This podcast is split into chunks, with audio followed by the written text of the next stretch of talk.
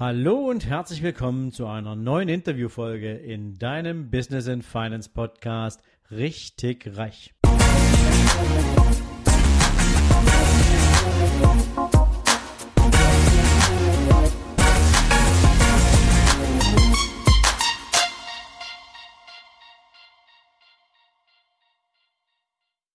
Hallo und herzlich willkommen in deinem Business and Finance Podcast Richtig Reich.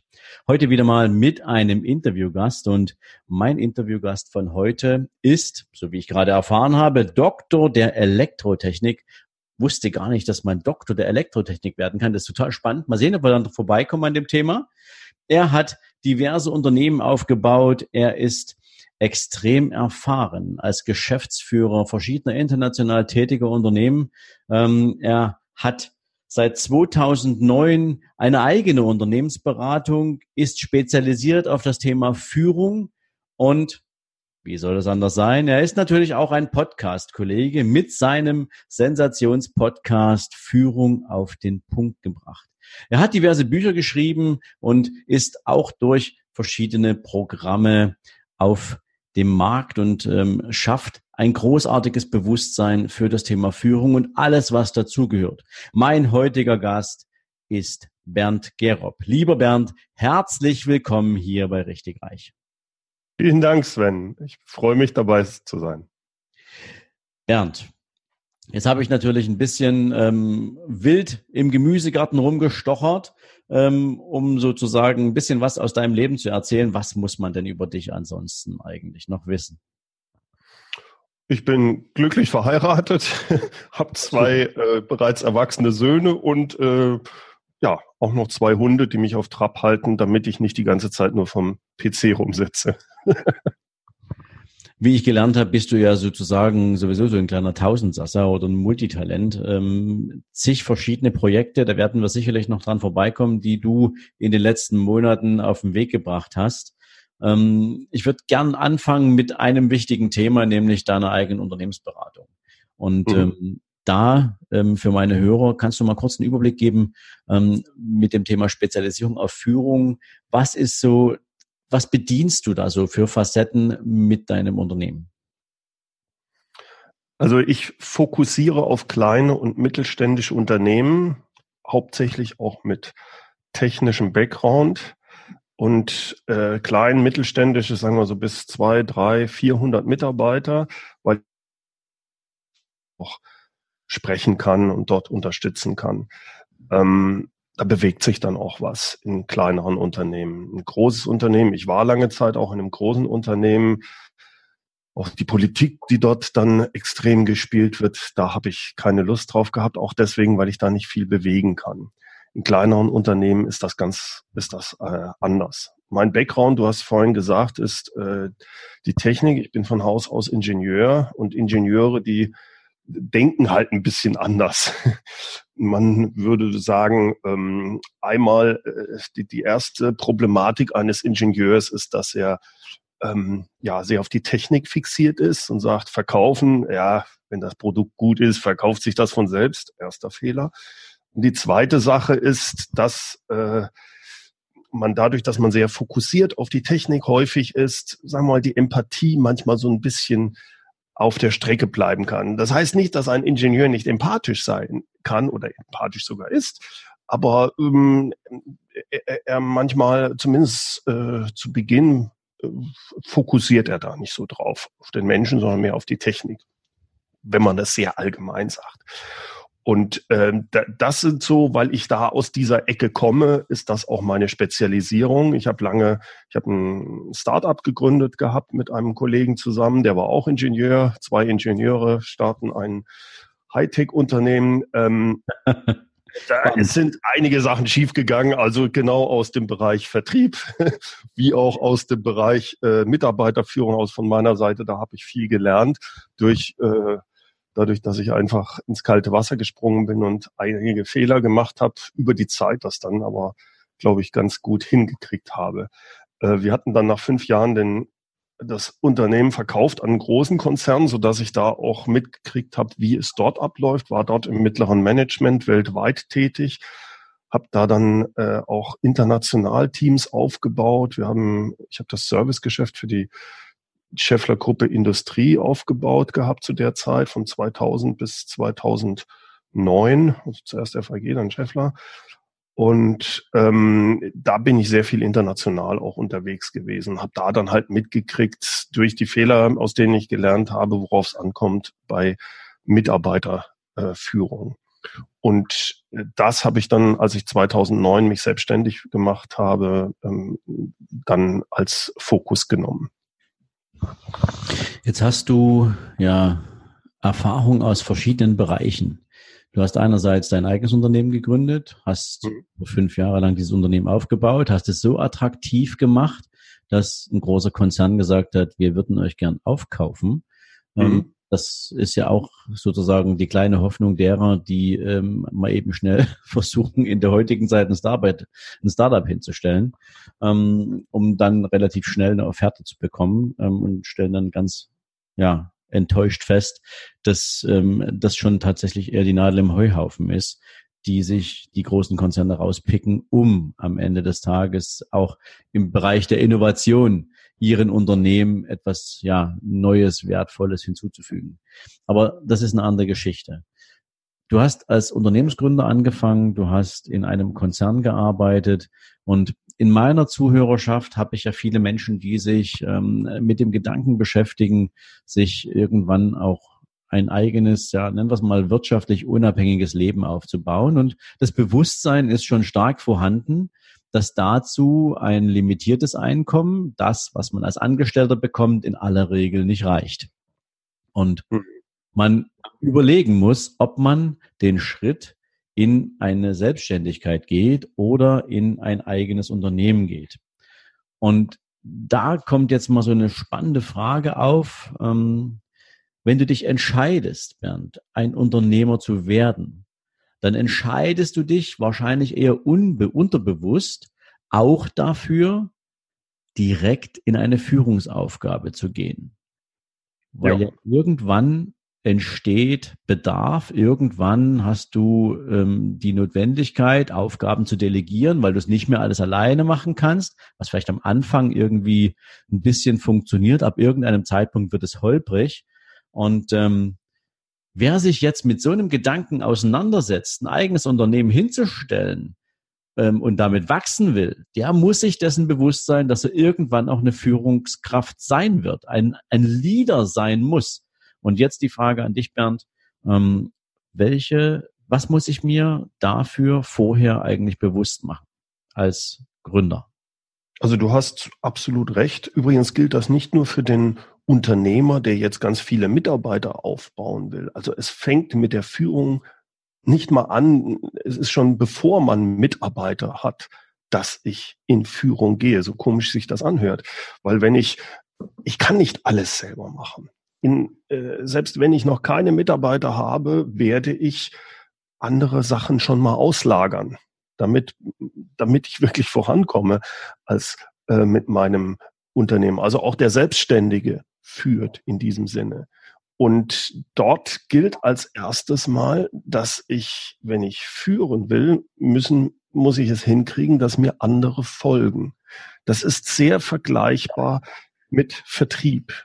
Also ich verkaufe meine Ideen quasi und muss da Leute bekommen, die dahinter stehen, äh, die da mitmachen, die das äh, auch selbstständig mit agieren. Ich gebe dir ein ganz banales Beispiel. Im Endeffekt führst du auch deinen Buchhalter oder deinen Steuerberater. Wie machst du das? Du erklärst ihm dein, dein, dein Geschäftsmodell so dass der wirklich mitdenken kann und das verstehen. Und das musst du geschickt machen. Wenn du das nicht kannst, also kommunizieren, gut kommunizieren ist eine ganz wichtige Sache als Führungskraft. Das wird nachher noch, noch ähm, herausfordernder, natürlich, wenn du Mitarbeiter hast, aber auch schon vorher bist du in dieser Führungsrolle. Du musst Leute von deinen Zielen überzeugen. Du musst sie, äh, denen das äh, rüberbringen.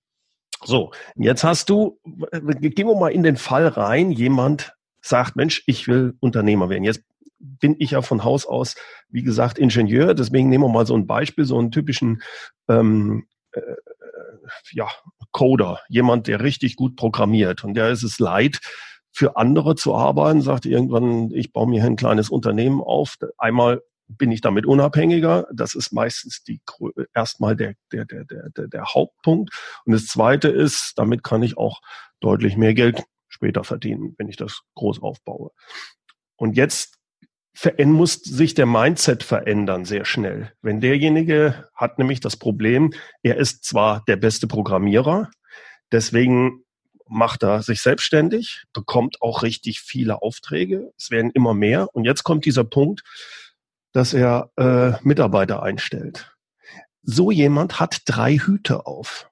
Der erste Hut ist nach wie vor der des Fachexperten. Er ist ja der beste Programmierer. Der zweite Hut ist der des Managers.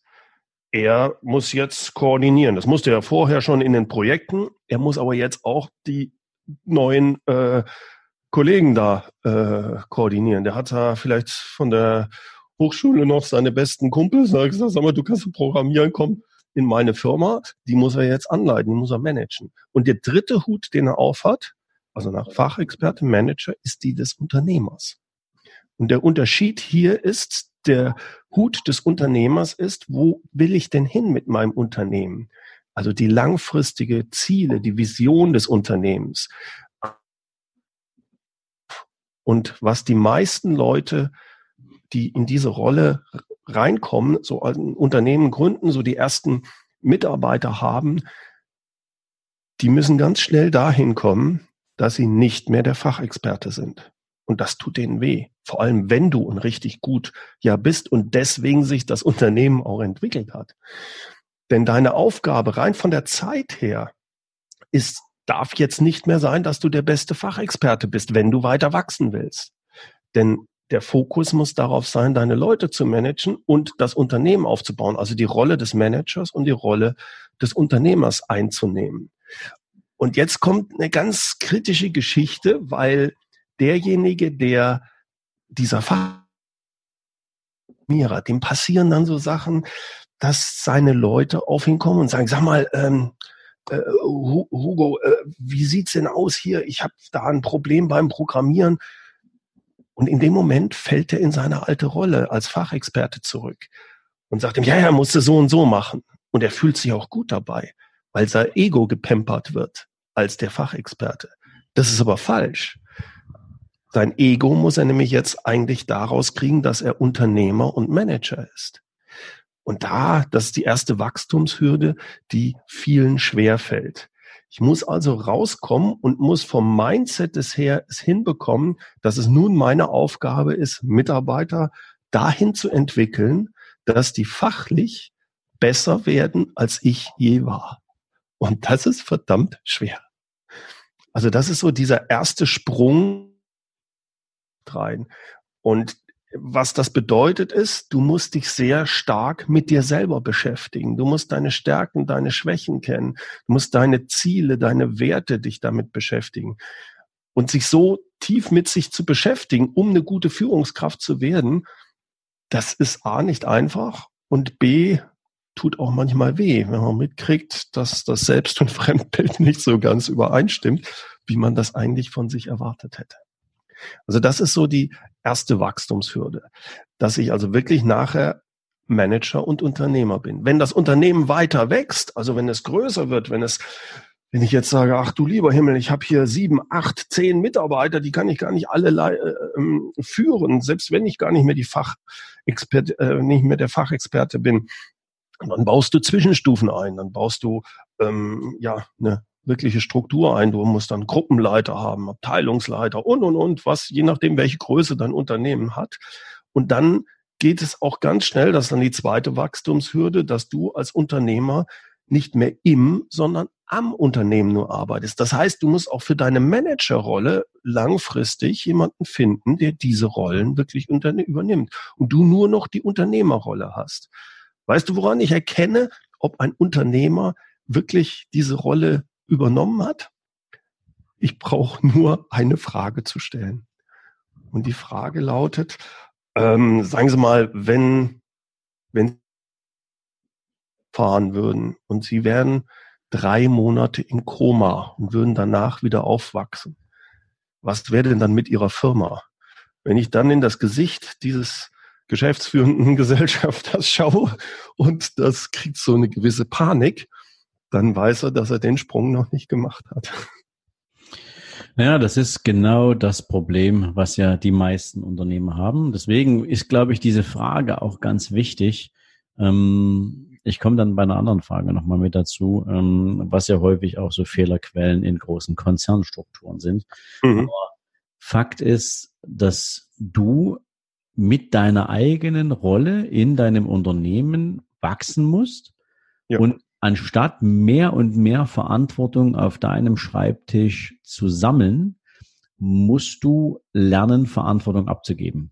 Ja. Und das im Interesse des unternehmerischen Wachstums, aber eben auch im Interesse deines persönlichen Wachstums, weil wenn du dich, wie du es gerade beschrieben hast, als Fachexperte permanent im Unternehmen einspannen lässt und du diese Funktion nicht loslassen kannst, dann wirst du auch kein persönliches Wachstum haben, weil dir dann einfach die Zeit fehlt, dich mit den Skills auseinanderzusetzen, die erforderlich sind, um an deinem Unternehmen, so wie du es gerade beschrieben hast, auch sinnvoll arbeiten zu können.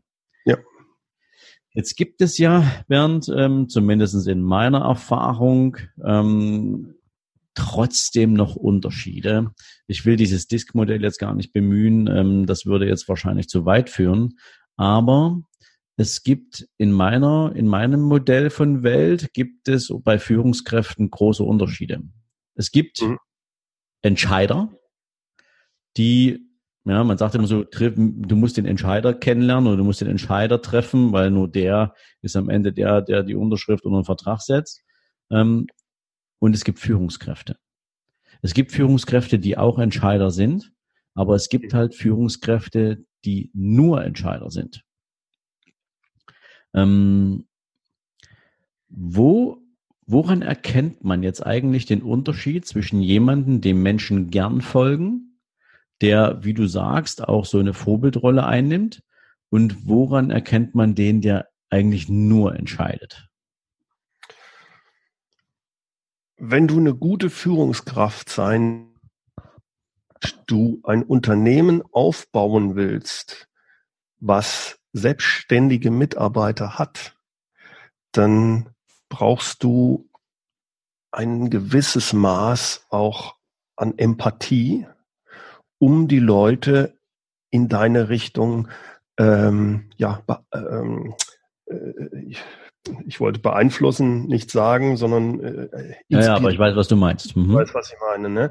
Du hast eine Vision, auch ein reiner Entscheider kann eine tolle Vision haben. Wenn er aber nicht empathisch ist und sich nicht die Zeit nimmt, auf die Mitarbeiter einzugehen, ähm, hat er vielleicht irgendwann Mitarbeiter, aber ist frustriert, dass die nicht selbstständig mitdenken. Mein Spruch da ist immer, nach spätestens drei Jahren hat jede Führungskraft genau die Mitarbeiter, die sie verdient. Es ist meine Aufgabe, neben entscheiden. Das ist auch eine ganz wichtige Führungs Stärke. Ich muss entscheiden können und ich muss es das auch regelmäßig entscheiden. Wohlwissend, dass ich auch Fehler dabei mache. Aber die zweite Sache ist, ich muss mein Umfeld so aufbauen, dass meine Mitarbeiter möglichst viel Verantwortung übernehmen können und ich muss sie darin bestärken und unterstützen, eigenverantwortlich tätig sein zu können. Und wenn ich es falsch mache, und deswegen habe ich vorhin dieses Beispiel genannt, wenn ich Fachexperte zum Beispiel bleiben möchte, ist eine andere Art. Äh, ich möchte die ja weiterentwickeln. Also erzähle ich denen alles, was ich kann und gebe denen alles Mögliche vor, äh, damit sie es genau machen und richtig machen und so lernen. So lernen die aber nicht. Lernen tun die auch aus Fehlern. Ich muss mich da ganz, ich muss mich da teilweise zurücknehmen nicht Sachen vorgeben, sondern durch Fragen die Leute in die richtige Richtung bewegen können, äh, so dass sie selber mitdenken. All diese Sachen machen gute Führungskräfte aus. Das bedeutet aber, ich muss mich in den anderen hineinversetzen können. Und da brauche ich Empathie für. Und was ich auch brauche, und das ist häufig auch ein Problem von vielen ähm, Führungskräften, die sagen, ja, Bernd, verstehe ich, ähm, habe ich aber keine Zeit für. Und dann sage ich gerne, genau das ist das Problem. Was ist wichtig und was ist dringend? Das ist etwas, was richtig wichtig ist. Führung, Unternehmen, alles diese Sachen hat immer langfristige Auswirkungen, keine kurzfristigen. Und deswegen fällt es sehr häufig, gerade wenn ich noch in der Fachexpertenrolle bin oder in diesem Tagesgeschäft so zu stark drin bin, deswegen fallen diese Sachen runter. Ich nehme mir nicht die Zeit. Ob ich jetzt oder morgen mit dem Mitarbeiter spreche, das hat kurzfristig keine Auswirkung. Ob ich jetzt oder nächste Woche meine Strategie für mein Unternehmen erarbeite, das hat, das hat kurzfristig keine Auswirkung. Langfristig sehr wohl. Weil langfristig ist es meistens so, dass ich es immer weiter aufschiebe. Und da sehe ich bei jeder Führungskraft die ganz große Herausforderung. Nicht nur beim Unternehmer, sondern auch bei Leuten, die Führungskraft geworden sind. Nehmt euch die Zeit, wirklich an, die, an den wirklich wichtigen Sachen zu arbeiten. Für den Unternehmer sind das diese und auch die Weiterentwicklung seiner Mitarbeiter. Genau damit sie äh, das Unternehmen selbstständig und eigenverantwortlich äh, äh, in seinem Sinne führen können. Jetzt gibt es ja Menschen, die haben so eine, ja, ich will mal, ich würde fast sagen, so eine angeborene Stärke. Wir beide haben ja vorhin mal ähm, im Vorgespräch so an diesem Interview, ähm, oder nicht an diesem Interview, an dieser Rede von Admiral William McRaven ähm, mhm. oder University von Texas 2014 äh, gesprochen. Dieser Mann steht auf einer Bühne und erzählt, wie äh, du das Leben verändern kannst von anderen Menschen, wenn es dir gelingt, deinen Morgen damit zu starten oder deinen Tag damit zu starten, dass du einfach mal nur dein Bett machst. Ja. Mhm. Und ähm, dieser Mann hat eine Ausstrahlung, wo du sagst, wenn auch immer irgendwo in der Welt eine Krise entstehen würde, wenn dieser Mann mit dir gemeinsam unterwegs ist, dann hättest du das Urvertrauen, dass er richtige Entscheidungen trifft. So eine Ausstrahlung hat ja auch zum Beispiel Barack Obama gehabt, unabhängig davon, ja. ob der jetzt als Präsident wirklich erfolgreich war oder ob der alles richtig gemacht hat. Aber die Art, wie er Menschen bewegt und motiviert hat, ähm, das ist schon eine sehr, sehr spannende, sehr, sehr spannende Erkenntnis, wenn man den so erlebt. Auch ja. Wladimir Putin zum Beispiel ist so ein Typ, ja. ähm, der wirkt einfach als jemand, wo du denkst, wenn der sagt, wo es lang geht, dann weiß der ganz genau, was er da tut. Und ähm, ähnlich geht es ja Menschen, wenn die sich zum Beispiel in ein Flugzeug setzen und ähm, darauf warten, dass der Pilot irgendetwas sagt. Sie wollen wissen, können Sie dieser Stimme des Piloten Vertrauen schenken? Mhm. Na, ist der in der Lage, auch in einer kritischen Situation ähm, die Mannschaft, aber eben auch die Passagiere zu führen. Ja, so das, das, sucht, das sucht man ja so in so einer Stimme. Vielleicht, wenn, zumindestens wenn man vielleicht ein bisschen äh, ähm, ja, ähm, weniger motiviert in ein Flugzeug steigt, als die, die viel. Also eher mit Flugangst meinst du? Ja, so.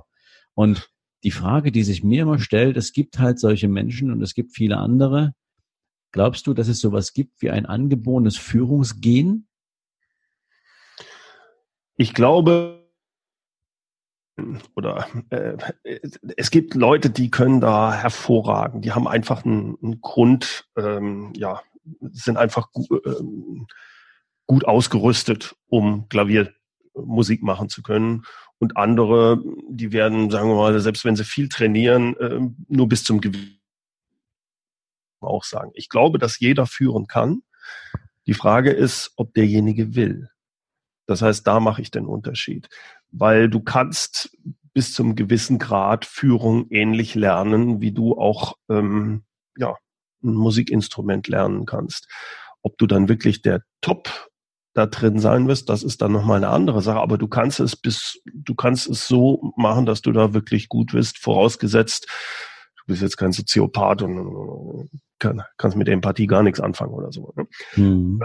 Ich glaube, eine Sache, die dieser Admiral McRaven, aber auch Obama und viele andere auszeichnet, ist, dass sie sich Zeit in der Vergangenheit und auch jetzt immer wieder nehmen, ich sage gerne, um in den Helikopter zu steigen und das Ganze große Ganze zu sehen. Sich klar sind, ich glaube, Klarheit ist ein ganz wichtiger Punkt, äh, über ihre Vision, über ihre Ziele. Und das führt dazu, dass sie dieses Vertrauen ausstrahlen, diese Sicherheit, die sie vielleicht in bestimmten Situationen auch gar nicht haben, aber weil kurzfristig wissen sie nicht, ja, jetzt das ist eine komplexe Situation, keine Ahnung. Aber sie haben das langfristige, die langfristige Vision. Sie haben ihre Werte ganz klar. Die wissen, was wichtig ist für sie und was nicht.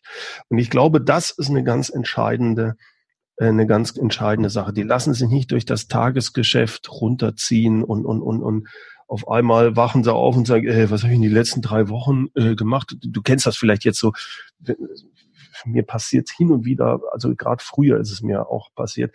Am Ende des Tages bist du total kaputt, hast ganz viel gearbeitet, aber nichts geschafft. Das ist immer mhm. dann der Fall, wenn du dich in dieses Tagesgeschäft rein und ständig da ist was und da sollst du was machen und du hast, du, du, du brauchst Ruhezeit und zwar um zu entspannen auf der einen Seite, um Klarheit zu bekommen, aber auch um immer wieder das große Ganze sehen zu können. Ich finde diesen Ansatz äh, sensationell, ähm, weil für jemanden, der als Unternehmer tätig ist, ist das gelernte Praxis. Ne? Also das ja. ist einfach etwas, was mit, mit der Erfahrung kommt, ähm, in diesen Helikopter zu steigen und ähm, sozusagen tatsächlich mal die Adlerperspektive einzunehmen und alles sozusagen mit Distanz zu betrachten, zu sortieren, zu bewerten und dann gegebenenfalls neu auszurichten. So, das war Teil 1 meines Interviews mit Führungsexperte Bernd Gerob. Morgen geht's weiter mit dem zweiten Teil. Es wird mindestens genauso spannend wie heute und jetzt wünsche ich dir natürlich einen sensationellen Tag, viel Erfolg und freue mich, wenn du morgen wieder einschaltest. Bis dahin, ciao, ciao. Wenn du Unternehmer bist und durch diesen Podcast schon eine Menge Impulse aufgenommen hast, die dir sagen, es wird Zeit, den nächsten unternehmerischen Schritt zu gehen, hin zu deinen eigenen finanziellen Zielen, dann ist vielleicht jetzt der Zeitpunkt gekommen, dich auf die Business and Finance Mastery zu bewerben.